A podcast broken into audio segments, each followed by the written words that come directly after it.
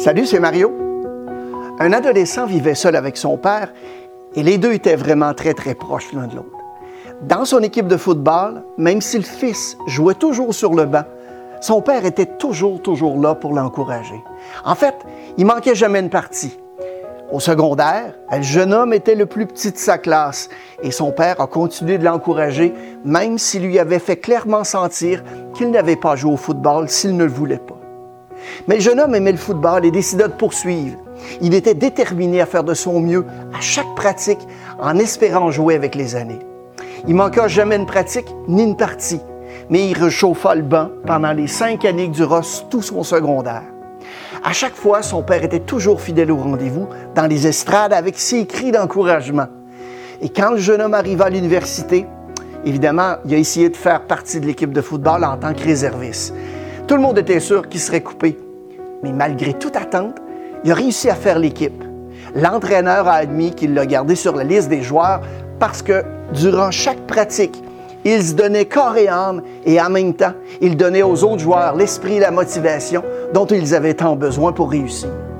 Dès qu'il a su qu'il n'avait pas été retranché, il s'est rué tout excité au téléphone le plus proche pour annoncer la bonne nouvelle à son père.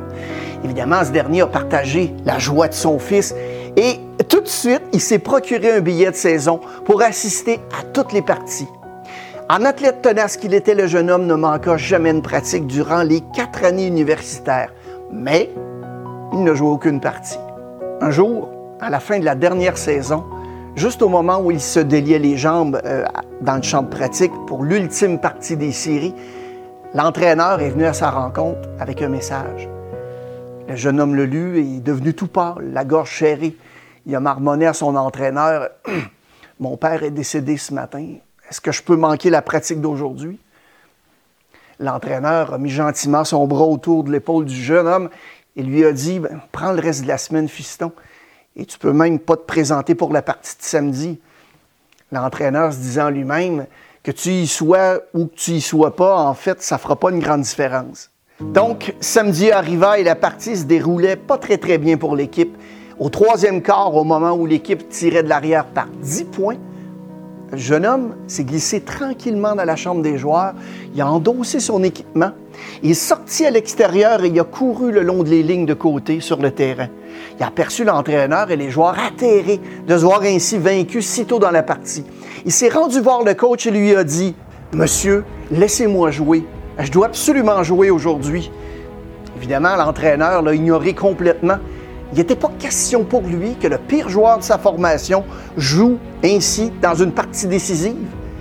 Mais le jeune homme a insisté. Et finalement, il a pris le jeune en pitié et lui a dit OK, tu peux y aller. Mais si tu commets une seule erreur, je te retire immédiatement.